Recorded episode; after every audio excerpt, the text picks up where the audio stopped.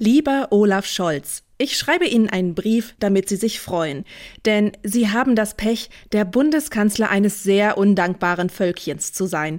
Sie absolvieren bei größter Hitze einen Gipfel nach dem nächsten mit stets akkurat sitzendem Anzug und gestärktem weißen Hemd.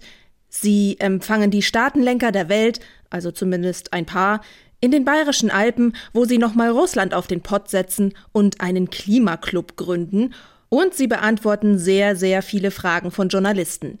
Tja, und auf die Frage einer Reporterin, ob sie noch ein paar Details liefern könnten, da haben Sie, lieber Olaf Scholz, gesagt, ja, könnte ich. Und das kam nicht so gut an.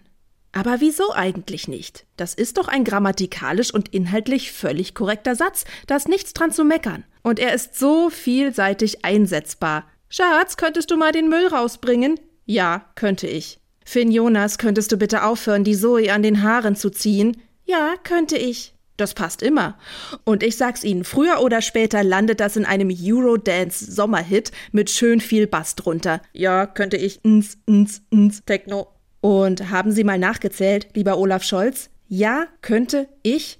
Das ist ein Dreiwortsatz, drei Wörter. Ich meine, bei der Journalistenfrage, ob Sie vielleicht Tipps zum Energiesparen hätten, da haben Sie einfach nö gesagt. Das war nur ein Wort mit nicht mehr als zwei Buchstaben. Und da liegt die Lösung, lieber Olaf Scholz.